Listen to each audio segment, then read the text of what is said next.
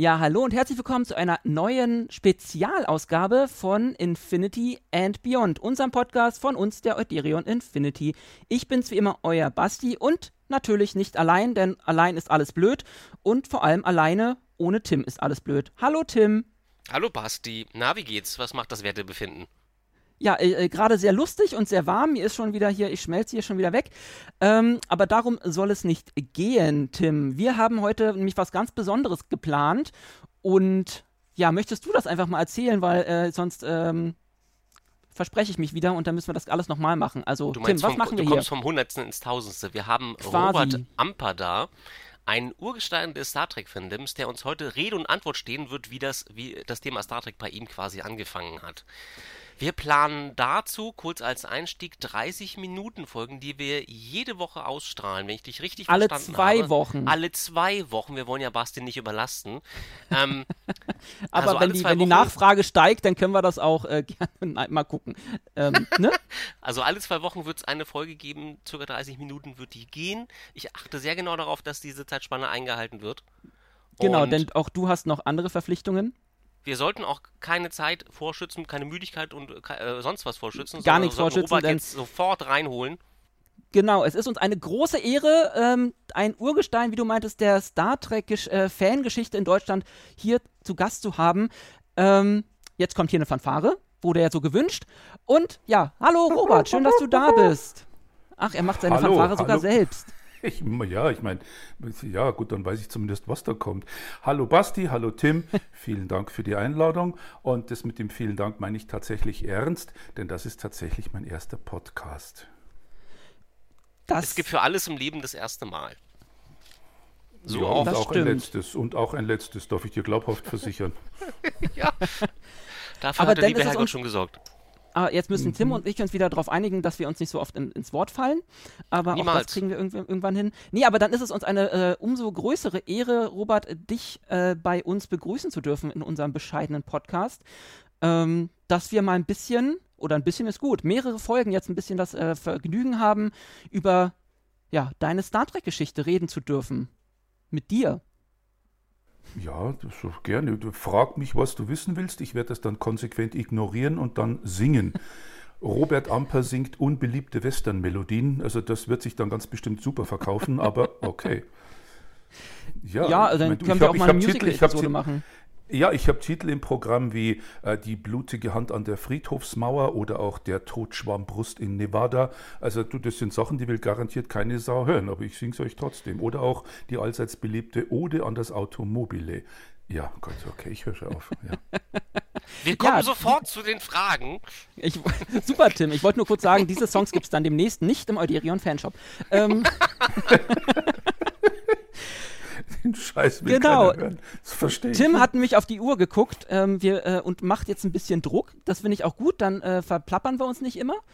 Ähm, hier muss ja auch mal ein bisschen Disziplin rein. So, deswegen haben wir nämlich Tim da.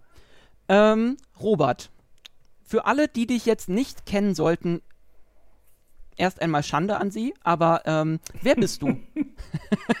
ja, ich bin Robbie Amper. Ich bin geboren am 7. Dezember 1960. Das war ein Sonntag und zwar ganz genau um 12.40 Uhr. Ich bin ein Winterkind. Das heißt, bei der momentanen Hitze habe ich ständig das Bedürfnis, mich unter meinem Stein zu verkriechen. Und wenn es draußen so richtig, richtig kalt wird, dann freue ich mich, wenn ich dann irgendwie in, in Jeans und T-Shirt draußen rumspringen kann.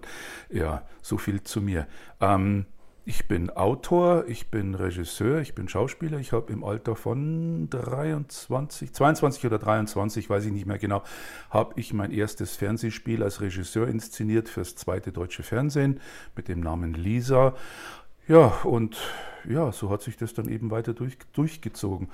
Zum Hintergrund muss man sagen, meine Eltern äh, waren beide immer in der, in der äh, Musikszene unterwegs, Musik- und Filmszene.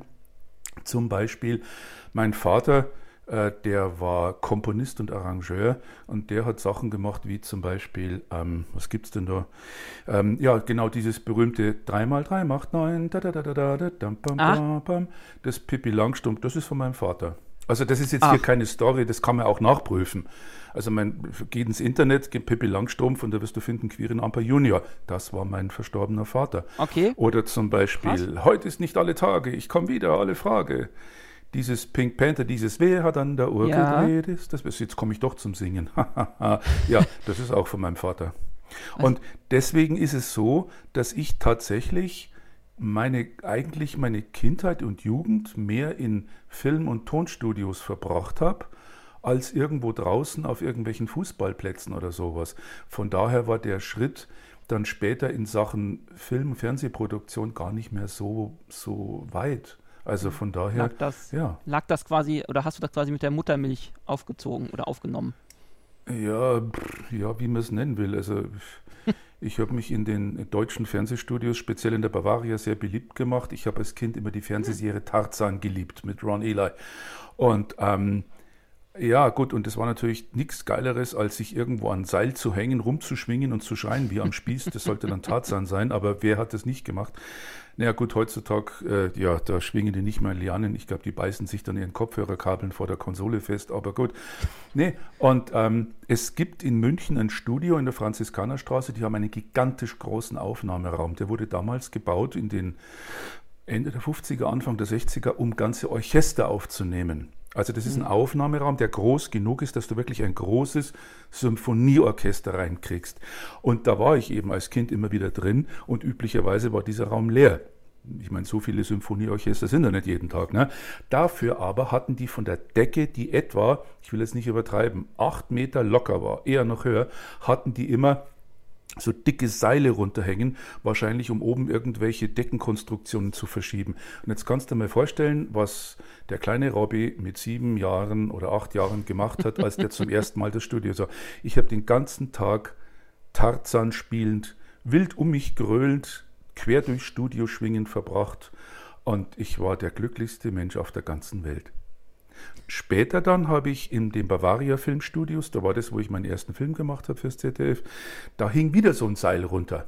Und ich dachte mir, boah, geil, hab dieses Seil geschnappt und ein Kumpel war mit dabei, der meinte dann noch, Robby, lass den Scheiß. Und ich habe gedacht, nix, ich bin Tarzan. Ich gesagt, na, du bist nicht Tarzan, jetzt hör auf. Ich gesagt, doch, ich, ich habe das gemacht, ich habe das Seil geschnappt, bin ein paar Meter zurück, habe Anlauf genommen und bin dann voran mit den Füßen um mich abzustützen in eine Wand. Die Betonung liegt auf in. Das war nämlich die Dekoration für die damalige Produktion Dr. Faustus. Und ich steckte dann bis zum Knie in der Pappwand. Ja. Und meinem, meinem Kumpel, dem, der, der stand nur daneben, hat nichts getan, um mir da rauszuhelfen. Dann kam der erste Bühnenarbeiter um die Ecke und meinte, was machst denn du da? Und ich hing da drin, habe versucht, irgendwie unverbindlich zu lächeln und das so darzustellen, als ob das so sein muss. Das fand der gar nicht witzig und hat seine Kumpels geholt. Und das war dann so, dann standen da vier, fünf Bühnenarbeiter um mich rum, sahen mich richtig böse an und ich habe immer noch versucht, irgendwie charmant zu sein und durch mein Lächeln zu überzeugen. Ja, so viel zu meiner Person, ja. Mhm, ja. ähm, wow. Tim, wie kommen wir denn jetzt zum äh, Star Trek-Bezug? ähm, ganz einfach, neben den ganzen Studio- und Bühnenerfahrungen, wie hast du da Zeit gefunden, um Star Trek überhaupt als Fandom oder als Franchise wahrzunehmen? Also wann ist es das erste Mal auf dich reingebrochen und wann hast du es quasi bewusst wahrgenommen, dass du sagst, okay, das gefällt mir, wo, das will ich öfter sehen? Wo wir gerade bei Reinbrechen waren oder ja. Einbrechen. Ja, der war schön. Das kann ich euch ziemlich genau sagen. Ich war ähm, 1972, als das Ganze losging, etwa elf Jahre alt. Und es war in den Programmzeitschriften, damals gab es genau fünf Programme, Ö1, Ö2, dann ARD, ZDF und das dritte, mehr war da nicht. Und in den Zeitschriften, in diesen Programmzeitschriften stand für diesen Samstagabend 18 Uhr ein Programm Raumschiff Enterprise. Hm. Und kein Mensch wusste, was das ist. Das war also nicht so, dass da schon wenn sich heute einer darüber informieren will, gibt es eine Unmenge an Material. Damals gab es mhm. genau nichts. Niente, null, nada, nothing, nichts, gar nichts. Kein Mensch wusste, wie Raumschiff Enterprise. Und das war dann die Folge Morgen ist gestern. Die haben das ja in, in einer ganz merkwürdigen Reihenfolge ausgestrahlt. Und ich sah vorm Fernseher und ich war einfach komplett fertig mit der Welt. Also vor Begeisterung. Es war unglaublich. Mhm. Es war einfach der Wahnsinn. Ich meine, damals gab es gerade mal in Sachen Science Fiction Raumpatrouille Orion. Genau. Das habe das hab ich geliebt. Das habe ich gesehen, da war ich sechs, sieben Jahre alt etwa. Und die Frogs haben mich zu Tode erschreckt. Ich habe als kleiner Knopf wirklich, ich hatte, du, kein Scheiß. Ich, also je, ein, ein, ein, sechs, ein sechs- oder siebenjähriger in den 60ern ist bei ja. weitem nicht mal im Ansatz so abgebrüht wie ein sechs-, siebenjähriger im Jahr 2020.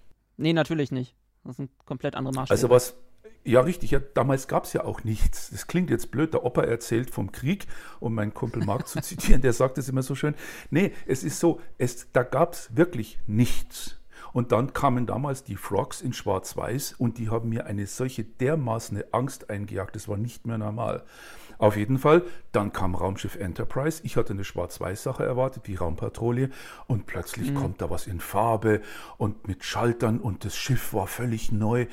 Ich war komplett weg von der Rolle. Das war gewaltig. Das war wirklich Wahnsinn. Das war mein erster Kontakt, ja. Und dann war es äh, direkt äh, um dich geschehen oder ähm, wie kann man sich so deinen, deinen weiteren, ja, Fan oder, oder Weg mit Star Trek vorstellen? Hat man das dann so nebenbei immer so mitgeguckt? Ähm, oder war man dann schon richtig Fan? Also das ist ja, ähm, wie, gesagt, Fan ist, ist ja auch, äh, also das, das, da kann man ja eine Menge reininterpretieren. Was ist ein Fan und äh, wie lebt man das mhm. aus? Ähm, wie waren da so deine Erfahrungen? Mhm. Das war gar nicht so einfach. Also erstens mal, es war tatsächlich komplett um mich geschehen, schlagartig. Also alles, was ich an blauen Pullis finden konnte, ist sofort, sofort rekrutiert worden. Klar, ich habe dann noch immer angefangen, mir die Haare selber zu schneiden. Das war dann nicht so der, nicht so erfolgreich. Ich sah dann immer aus irgendwie wie so ein, ja, so ähnlich. Ja, ich war natürlich Spock. Und ja, ich sah dann aber immer aus wie, Topf. Ja, danke, drück's mir nur rein. Ich sah immer aus wie so eine Prinz Eisenherz-Kopie. Auf jeden Fall. Also ich fand mich toll. Die Leute in der Schule haben mich permanent ausgelacht. Die meinten immer, ah, Mr. Spock vom Planeten der Vereinigten Schweine. Das war, das fand ich damals. Auch, Entschuldigung, lacht ihr jetzt gerade drüber? Nein. Das war eine Verzerrung. Ja, mit, mit, dir. Ich habe Also nicht wenn du jetzt lachen würde. Ja, ich habe aber nicht gelacht. Ich, ich muss diese Aufnahme aus, aus, aus ethischen und im, aus, aus Gewissensgründen jetzt leider beenden. ethisch. Nee, genau. ja, ethisch ist gut. nee, ähm, ich, das war einfach der absolute Wahnsinn. Jetzt ist es aber so, und das war das Problem an der Geschichte. Man muss sich jetzt nochmal in Erinnerung rufen. 1972. Da waren die meisten von den Leuten, die heute Star Trek schauen oder sich irgendwelche Kostüme bauen oder Filme machen oder whatever, die waren da noch lange nicht mal geboren. Hm. Was heute selbstverständlich ist, zum Beispiel, man geht irgendwo ins Internet. Das Wort Internet gab es damals noch nicht mal. ja, kein Scheiß, ja. das ist wirklich so. Ich ja, meine, man muss sich die Zeit in Erinnerung rufen. Äh, 1972 waren Sachen wie ein simpler Taschenrechner eine totale Sensation. Das war wirklich eine komplett andere Zeit. Und dementsprechend war auch die Einstellung der Leute. Was damals wichtig war, das war Fußball, da gibt es ja sonst gar nichts. Dann der, mhm. Sams äh, der Sonntags-Badeausflug mit der Family und natürlich Politik. So. Und dann kommt plötzlich eine amerikanische Fernsehserie mit Leuten in irgendwelchen bunten Shirts. Äh, ja, damals hat man nicht gesagt Shirts. Wie hat man damals gesagt? Pullover, ja, einfach in farbigen Pullovern. Der eine, der eine hat spitze Ohren und sieht ganz komisch aus und irgendwie, was machen die da? Ja, und die Untertasse, die hat dann noch irgendwelche Rohre mit dran. Das Verständnis damals war nicht da. Es gab kein Verständnis dafür und dementsprechend war es so, ich habe in der Schule dann äh, auch ein paar Leute, das waren dann genau solche Nerds wie ich auch, das waren die, die immer getreten wurden und dann nach der Schule dann irgendwie, naja, wie auch immer, wir, es waren so zwei, drei Leute, die fanden das toll. Mhm. Und wir haben uns da auch zusammengefunden. Und es gab ja, nochmal, es gab nichts. Heute geht man ins Internet und sagt, oh, ich möchte mir gern so einen Handphaser kaufen. Oder, ah, so, ein, so ein Funkgerät, so ein Communicator, das ist geil. Oder Vulkanier, spitze Ohren. Ja, ja, äh, äh nix da. Ich habe mir natürlich versucht, auch solche spitzen Ohren zu machen. Und die habe ich am Anfang gemacht als Pappendeckel das mag jetzt, das klingt jetzt furchtbar blöd, aber es gab also so Sachen wie Silikon oder sowas, da gab es auch nicht mal das Wort. Und dann kam was ja. ganz, ganz Tolles, nämlich Fimo. Fimo gab es am Anfang nur in Schwarz und Weiß. Das ist diese Knetmasse wie Plastilin, ah. die kann man dann anschließend im Backofen brennen, also härten und dann behält das Zeug seine Form. Und schwarz und weiß, naja, das war jetzt nicht so der Burner, aber eines Tages da teilten sich die Wolken, Gottes Hand, Gottes Hand schob sich aus dem Himmel, zeigte auf den Spielwarenladen bei mir in Gauting und sprach dazu, jetzt gibt's Fimo auch Hautfarben, Robby. Mein Gott, war ich glücklich. Juhu. Und dann habe ich mir angefangen, meine spitzen Ohren so zum drüberstecken. Also ich, ich weiß nicht, ich sah immer aus wie Dumbo. Aber äh, das war ein grobes Material, aber ich hatte immerhin irgendwie ansatzweise spitze Ohren. Und ich war einfach glücklich damit. Das war der totale Wahnsinn, weil es, wie gesagt, es gab nichts. Was dann kam, das war die Zeitschrift Gong, so eine Fernsehzeitschrift, der eine oder andere kennt die vielleicht noch. Da gab es dann wöchentlich immer so eine, da gab es so eine Fotostory, so ähnlich wie in der Bravo, dann mhm. irgendwie die wöchentliche Liebesgeschichte in Bildern. Die hat mich herzlich wenig interessiert. Ich habe immer alles rundherum abgeklappert. Ich war immer sehnsüchtig am Kiosk oder bei meiner Großmutter, die hatte Gong abonniert wenn die neue Gong-Zeitung da ist, da war wieder eine Seite drin mit Bildern von irgendeiner Episode Raumschiff Enterprise. Das Wort Star Trek gab es damals übrigens ja, noch nicht. Ja, genau. Und, und, so, viel, so viel zum Thema, wie du als, als elf- bzw. zwölfjähriger dastehst mit irgendwelchen Pappdeckel oder Fimo-Ohren auf, mit einem mit einem Topschnitt und einem blauen Nicky. So, und jetzt frag mich nochmal, wie das damals war. Äh, nein, ich, ich würde jetzt fragen, gibt es da noch Dokumente, die das belegen? es, gibt, es, gibt es gibt tatsächlich Fotos, ja. Es gibt tatsächlich Fotos. Es gibt mindestens ein Foto, das mich genau in dem Alter zeigt. Im Garten mit umgehängtem Tricorder, mit angehängtem Phaser und dem berühmten Topschnitt. Ja, mhm. ja. Das, da gibt es tatsächlich noch ein Foto. Okay, dann äh, wenn du das findest, wäre das voll cool. Ich glaube, das würde äh, die Leute da draußen, also wenn du das zeigen möchtest, dich als. Ja, klar, warum nicht? weil wir haben ja auch immer klar. so einen lustigen äh, kleinen äh, äh, Blogbeitrag zu unseren Podcasts und da kann man dann sowas gerne, gerne mit einbauen. Also wenn ja, du das, dann du kann man das der. Ja, du, du kannst mich auch gerne als zehnjährigen Batman haben. Das war nämlich noch vor Star Trek, äh, vor Raumschiff Enterprise. Also es gab eine Zeit ja. vorher. Dunkel, ja, dunkel. dunkel. Nee, natürlich gab es eine Zeit. Du, hey, Basti, Tim, bevor das kam, gab es ja eben zum Beispiel die Fernsehserie Tarzan mit Ron Eli. Kennt ihr die vielleicht mhm. noch? Ja, gut. Und ich war Tim, du bist ein bisschen Tarzan. älter. Was soll denn das jetzt heißen? Ich kenne sie auch nicht. Ich kenne sie tatsächlich ja, nicht. Dann, ja, dann beenden, ich, beenden wir das Gespräch jetzt hier. Das lehne ich dann jetzt hier weiter. Ja, gut. Nee, äh, das war eine, es war auch eine Samstagabend-Fernsehserie, das war eine Tarzan-Fernsehreihe, also nicht irgendwie nur einzelne Spielfilme, sondern tatsächlich eine Serie. Und ich fand das unglaublich toll und natürlich war ich Tarzan. Das war toll. Wir hatten dann auch einen Pool, so einen kleinen Pool damals und ich habe mir, weil echtes Messer habe ich nicht gekriegt, warum konnte ich nie verstehen, mittlerweile kann ich es verstehen ich habe mir aus Holz so ein Bowie-Messer gesägt und damit es richtig echt aussieht, habe ich mir das natürlich mit silberner Wasserfarbe angemalt, dass das dann so schön nach Klinge aussah. Und dann stand ich irgendwann am Rand von dem Pool, sprang da rein mit mein, ich habe mir selber so einen Lederschutz gemacht und äh, ich sprang da rein und imaginär im Kampf mit den Krokodilen und sonstigen Bösewichten. Und dann wurde ich ganz schnell aus dieser Illusion rausgerissen, weil dann die Frage kam, was ist denn das da? Dann schwamm an dem Punkt, an dem ich eingetaucht war, so eine große silberne Lache, weil die Silberfarbe, die ich auf dieses Holzmesser geschmiert hatte, natürlich Wasserfarbe war. Ja, und dann war es schnell vorbei mit dem Tarzan im Pool, ne? Könnt ihr euch vielleicht vorstellen. Ja, und dann, dann kam, dann kam Tarzan, ja. Mhm. Äh, Enterprise, Entschuldigung. Äh, Tarzan ging und dann kam Raumschiff Enterprise. Wenn wir jetzt so ein bisschen uns die Zeit der 70er angucken, da sind ja auch noch andere Filme rausgekommen, also auch im Science-Fiction-Bereich. Ich denke da zum Beispiel an Ridley Scott's Alien, was damals für damalige Verhältnisse bahnbrechend gewesen ist. Mhm, ähm, das stimmt, ja. Wenn du dir die Zeit der 70er, 80er mal rekapitulierst, gab es so ähm, neben Star Trek andere Sachen, die du gefeiert hast, wo du gesagt hast, so, das ist das, was, äh, äh, was für mich Science Fiction ausmacht und das ist das, was irgendwie weiterbringt oder was einfach ähm, die Sehgewohnheit radikal verändert hat? Vor allem, weil ja Star Trek ähm, auch relativ schnell dann schon wieder durch war nach drei Staffeln. Also das war ja, ja. der nächste Punkt. Da war ja eine lange Durststrecke. Ja, es ist jetzt so. Ähm ich mochte Star Trek nicht aus diesem viel zitierten Grund, wenn die Leute immer erzählen, ja, Star Trek, die Vision einer besseren Welt und, und alle sind gleich in diesem ganzen, das ganze Zeug da, ja, wunderschön, toll. Star Trek war eine Fernsehserie, die gemacht wurde, um Werbeeinschaltungen zu kriegen, um Geld zu verdienen. Das wollen wir jetzt mal festhalten. Also diese Sache. Wie jede große, Serie eigentlich gemacht wird. Richtig, ganz genau. Ganz genau. Und ich habe mich aber immer dagegen gewehrt, wenn ich das auch hörte, wenn ich zu Gast war auf irgendwelchen Conventions oder Veranstaltungen, egal wo es war. Ob das in der Schweiz war, in Deutschland, ob das in England war, in den USA.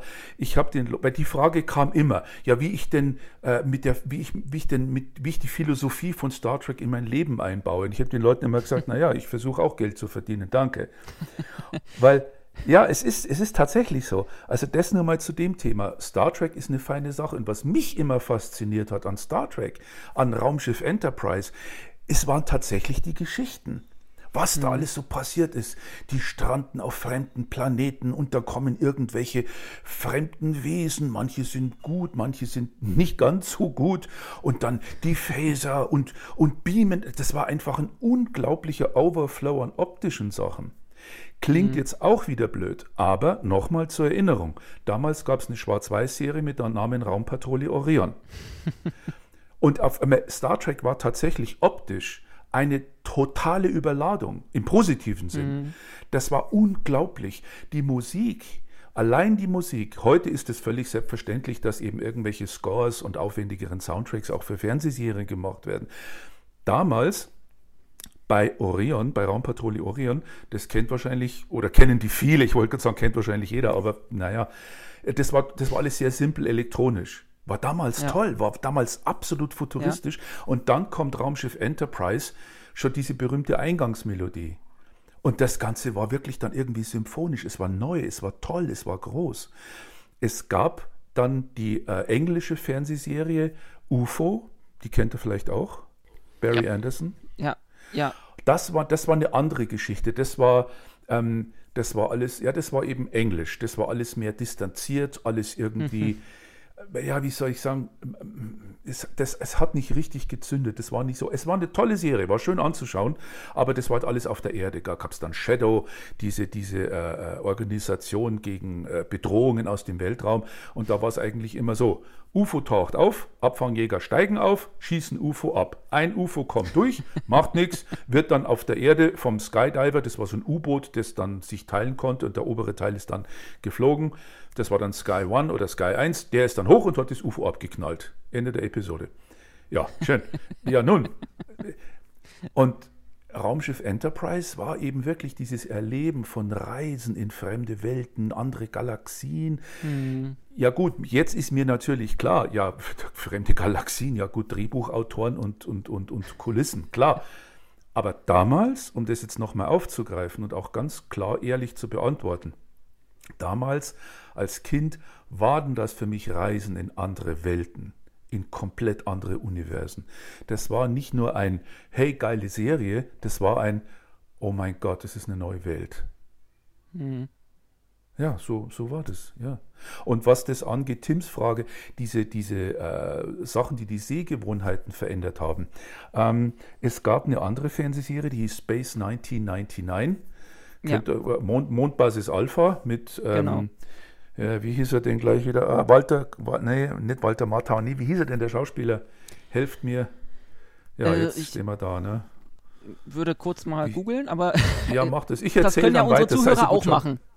Das ist richtig, ja, genau richtig, ja, das stimmt, ja. Und das war, das war auch eine englische Serie und die war einfach fürchterlich, das war schlimm. Die war also sowas von steril und hat auch nie funktioniert. Ich meine, Raumschiff Enterprise, ich sage jetzt absichtlich Raumschiff Enterprise, weil wie gesagt, Star Trek war nicht. Raumschiff ja. Enterprise war tatsächlich eine Serie, die dem Zuschauer ein völlig neues Erlebnis geboten hat. Komplett neu. Dann kam ähm, Alien, wie der Tim gerade erwähnt hat. Ja, Alien war ein Ding, das hat den Leuten einfach komplett die Füße, den Boden unter den Füßen weggezogen. Ja. Weil Raumschiff Enterprise war sehr, sehr clean, das war alles sehr, sehr sauber, alles sehr schön, alles immer sehr harmonisch, ruhig. Ja, und dann kam Alien. Und Alien war halt so ein Ding, das hat der ganzen Science-Fiction-Geschichte, also im historischen Sinn jetzt, Science-Fiction-Geschichte beginnt ja mit diesem Film, mit diesem französischen Schwarz-Weiß-Film, Die erste Reise zum Mond. Das berühmte ja. Bild, wo diese Rakete den Mond im Auge steckt. Genau. Da, genau. Da 1900 Tobak. Da ging es ja schon los. Aber Alien war dann eben auch so ein Ding, dass die Geschichte, die Filmgeschichte komplett, also in Sachen Science Fiction, sagen wir mal, komplett radikalisiert hat. Aber auch hier im positiven Sinn. Das war eine völlig neue Erzählweise. Hm. Ja, 1977 gab es ja Star Wars, Krieg der Sterne, der war vor Alien. Und das war auch so ein Ding. Ähm, ich finde es immer so ein bisschen blöd zu sagen, oh mein Gott, oh, Krieg der Sterne, oh, das ist ja die, auch die große Vision. Nee, da ging es auch darum, dass Geld verdient wird. Und der, der Produzent bzw. der Regisseur Lukas, der war ja von seinem eigenen Projekt nicht so überzeugt. Und im Nachhinein dann zu sagen, ja, ich hatte von Anfang an die Vision, so, äh, Freunde, halt mal den Ball ein bisschen Ja, im flacher, Nachhinein gell? sagt sich das immer so einfach. Ja, das stimmt. Ganz genau, richtig, ja. Ganz genau. Ja, war ja auch bei Matrix so. Matrix war eine Produktion, die Warner Studios, die hatten so wenig an Matrix geglaubt, dass die denen so ein Mickey Mouse Budget gegeben haben, die mussten für den Opener von Matrix, wo Trinity doch da über die Dächer läuft und verfolgt von ja. dem Agent, das sind die Kulissen der Schlussszene von dem Film Dark City. Auch eine Warner-Produktion. Und Warner hat damals gesagt, wie was, noch mehr Bauten kommt überhaupt nicht in Frage. Ich habe damals Matrix gesehen und dachte mir, das kann doch nicht sein, das kenne ich doch. Das war Dark City mit Kiefer Sutherland. Großartiger Film übrigens. Und im Nachhinein als Matrix und Blockbuster wurde, kamen natürlich dann alle der, ja, das war natürlich von Anfang an als Trilogie gedacht und äh, die Vision der ja, Wachowski-Brüder. Genau. Mhm, ist schon recht, Soweit hatten die Wachowski-Brüder, glaube ich, überhaupt, oder Geschwister überhaupt nicht geplant, weil, glaube ich, die anderen beiden Filme, die danach kamen, auch so wirkten, als wären sie oben raufgeklatscht worden und ja. sich an, die, an der Vision des ersten Matrix überhaupt nicht anpassen. Aber das ist ein völlig anderes Thema. Ähm, Richtig, ja. Wichtig wäre vielleicht noch zu wissen, ähm, wie du den, hast du den ersten Kinofilm, den ersten Star Trek-Kinofilm auch im Kino gesehen? Willst du mich jetzt beleidigen oder was? Ich frage nur. Die Hätte Frage ja ist, können, wie häufig hast du ihn im Kino kam. gesehen? Okay, ja, vielleicht die, eher die Frage. Das ist die richtige Frage. Also die erste Sache muss lauten, Sie haben mich gerade noch davon abgehalten, die Leinwand abzulecken. Und das andere war ja, wie, wie, oft Auch dafür gibt es da Bilder. Nein, davon nicht. Dafür war es zu dunkel im Saal. Nee, aber ähm, natürlich habe ich den im Kino gesehen. Ja klar, ja wie denn sonst? Du, äh, äh, ich saß da drin und ich war wieder komplett weg, weil die Enterprise kannte ich ja tatsächlich nur und ausschließlich vom Fernseher. Das hm. war so ein Schiff, Schiffchen mit 20 Zentimetern Länge, irgendwie auf dem Fernseher, wenn überhaupt, je nach Fernsehergröße. Und dann sitzt du im Kino und auf einmal kommt da, die, kommt da ein Raumschiff, der so groß wie die Freiheitsstatue. Ich war total geplättet. Ja, ich habe ihn im Kino gesehen. Und Jetzt kommt's, ich fand ihn sogar gut. ist das auch immer noch so? Ähm, das ist eine gemeine Frage. Ja, ähm, weiß ich. Deswegen ähm, ist Tim dabei. ja, genau, danke schön. Ja, ich, ja, ich finde ihn tatsächlich immer noch gut, weil ich den immer gerne im Kontext sehe, in der Zeit oder in dem Umfeld, in dem er entstanden ist. Mhm. Es ist jetzt so, wenn man heute sagt, naja, der erste, der erste äh, Star Trek Kinofilm, der ist ja so langweilig. Ja, weil sich die Kinolandschaft rundum komplett verändert hat. Alles ist rasanter, schneller, größer, stärker, bunter, lauter, heller, greller geworden. Der mhm. erste Star Trek Kinofilm, der war langsam erzählt, der war richtig groß, der war in die Breite gezogen, aber ich fand's cool und ich find's dann insofern schade oder eigentlich unfair, wenn die Leute heutzutage sich jetzt zurückerinnern und dann sagen, ja, der war ja so langweilig. Nein, war er nicht. Für heutige Verhältnisse vielleicht ja, das mag sein, ja. im Vergleich zu aktuellen Sachen. Aber ähm, damals war das genau das Richtige. Ja, vor allem, sie haben sich ja einfach Zeit gelassen für ihre Story. Das ist halt das, was wahrscheinlich heutzutage viele Leute dann nicht mehr so verstehen. Die wollen halt äh, sofort zum Punkt kommen und da haben sie sich wirklich. Und sie haben natürlich ein bisschen angegeben mit ihren Effekten. Natürlich. Aber ja, aber ich glaube, es ist, was Robert ja auch gerade gesagt hat, im Prinzip hast du die ganze Zeit auf eine Mattscheibe gestartet, die halt nicht größer war als 50 Zentimeter Diagonale ja. und siehst dann halt in voller Pracht dieses Schiff vorbeifliegen oder ähm, wie, wie Kirk mit Scotty da ähm, im Prinzip drumherum fliegt und ja. dann mhm. hast du diese majestätische Musik, die aufkommt sozusagen und dann äh, fliegen die auf so ein Phänomen zu, was nochmal 3000 Mal größer ist als die Enterprise und ich glaube, das muss ja. im Kino einfach die Leute weggeflasht haben. Also ja. ich, kann mir das, ich kann mir das nicht vorstellen damals, aber das, das muss unglaublich, wenn du so eine riesen Leinwand hast und da siehst du Feature, wie die kleine Enterprise auf dieses riesen Phänomen zufliegt, da musst du dir, also das war halt, das, dieses Größen Größenverhältnis darzustellen, das haben sie halt wirklich gut hinbekommen. Ja. ja. Es ist ja, tatsächlich glaub, das, so, wie ja? gesagt. Okay, ähm, wenn die, Le die Leute machen oft den Fehler, generell irgendwelche Sachen von früher als langweilig anzusehen, als, äh, als langweilig, als langgezogen, als uninspiriert ähm, im Vergleich zu Sachen, die jetzt aktuell sind. Ich persönlich mhm. liebe die alten Godzilla-Filme. Ich finde die so klasse. Godzilla trampelt zum 150. Mal Tokio zusammen und zum 150. Mal sieht man ganz genau, dass es Spielzeugautos und Papppanzer sind. Es ist okay. Ja, ja, genau. Die Story war klasse irgendwie. Die, ja. die, es war naiv, ja, aber es war irgendwie geil. Es war toll. So, dann vergleiche ich das mit den aktuellen Godzilla-Filmen. Da kommen die natürlich nicht, überhaupt nicht mehr hinterher. Aber deswegen jetzt zu sagen, ja, die alten Godzilla-Filme sind alle schlecht, das ist dumm und es ist unfair. Und deswegen sage ich immer, Leute, seht euch diese Sachen doch bitte immer mal im Kontext zu der Zeit Kontext, an, in der sie genau. entstanden sind. Das ist Krimis zum Beispiel. Ich meine, schau dir heute Sachen an, äh, was weiß ich was, John Wick, Die Hard, diese ganzen Sachen. Da geht's ab wie die Hölle. Der erste Die Hard damals, der allererste, hm. der war verglichen mit den späteren Die Hard Filmen, war das ein Nachmittags-Tea-Time-Film damals war der, ja ist so, ich meine, schau dir mal dann, wann was da im vierten oder fünften Teil, was da abging, John McClane im Senkrechtstarter ja, ja, und ja. in brutal. Der erste Die Hard, der war einfach unglaublich toll, der war der Wahnsinn. Und dann geh jetzt nochmal 20 Jahre zurück und dann schau dir mal irgendwelche alten Krimis an die damals die Leute wirklich von der Straße gefegt haben. Das, daher kommt auch der, der Ausdruck Straßenfeger. Ja. Da gab es eine Krimireihe damals, das war in den äh, 70ern. Da war das so, da gab es dann irgendwie so alle zwei Wochen oder alle drei Wochen gab es da mal einmal so ein, so ein Sonntagskrimi, nicht der Tatort. Und ähm, zum äh, Stahlnetz hieß die Serie, glaube ich. Und die hatten, die hatten Einschaltquoten von 80 oder mehr als 80 Prozent. Das musst du dir mal vorstellen. Das ist heute unvorstellbar. Ja, ja. ja. Das ja, ist ein da, waren, da waren die Straßen wirklich leer. Da, da hast du genau ja. gewusst, oh, die hocken jetzt alle zu Hause und schauen sich jetzt das an. Wenn du das heute anschaust, dann ist das sowas von stinklangweilig. Aber es ist nochmal, es wäre dumm und unfair zu sagen, ja, die Sachen damals, die waren ja alle schlecht und langweilig. Waren sie nicht. Damit würdest du ja auch im Prinzip die, so ein bisschen die Entwicklung ähm, der einer Reihe oder eines Franchises völlig negieren, indem du halt sagst, die an alten Sachen sind irgendwie doof. Es hat ja irgendwo hingeführt. Ne? Ja, ähm, man wir muss sind, ja mit dem arbeiten, äh, was man hat. Um ja, das nochmal. Wir sind ähm, an, ans Ende der Zeit, wie Basti es schön ist geschrieben es schon wieder hat, so? äh, gekommen und müssen an dieser Stelle einen Cut machen. Ähm, und kommen beim nächsten Mal so ein bisschen darauf, ähm, wie der Robert ins Fan-Dasein gerutscht ist mit seinen ersten Fanfilmen gerutscht, genau, weil das hatten wir vorhin gar nicht erwähnt, dass äh, man Robert ja eigentlich äh, vor allem aus äh, Fanfilmen kennt, beziehungsweise dass er diese quasi mit angestoßen hat, möchte ich mal Und so deswegen sagen. ist das ein wunderbarer Cliffhanger. düm, düm, düm.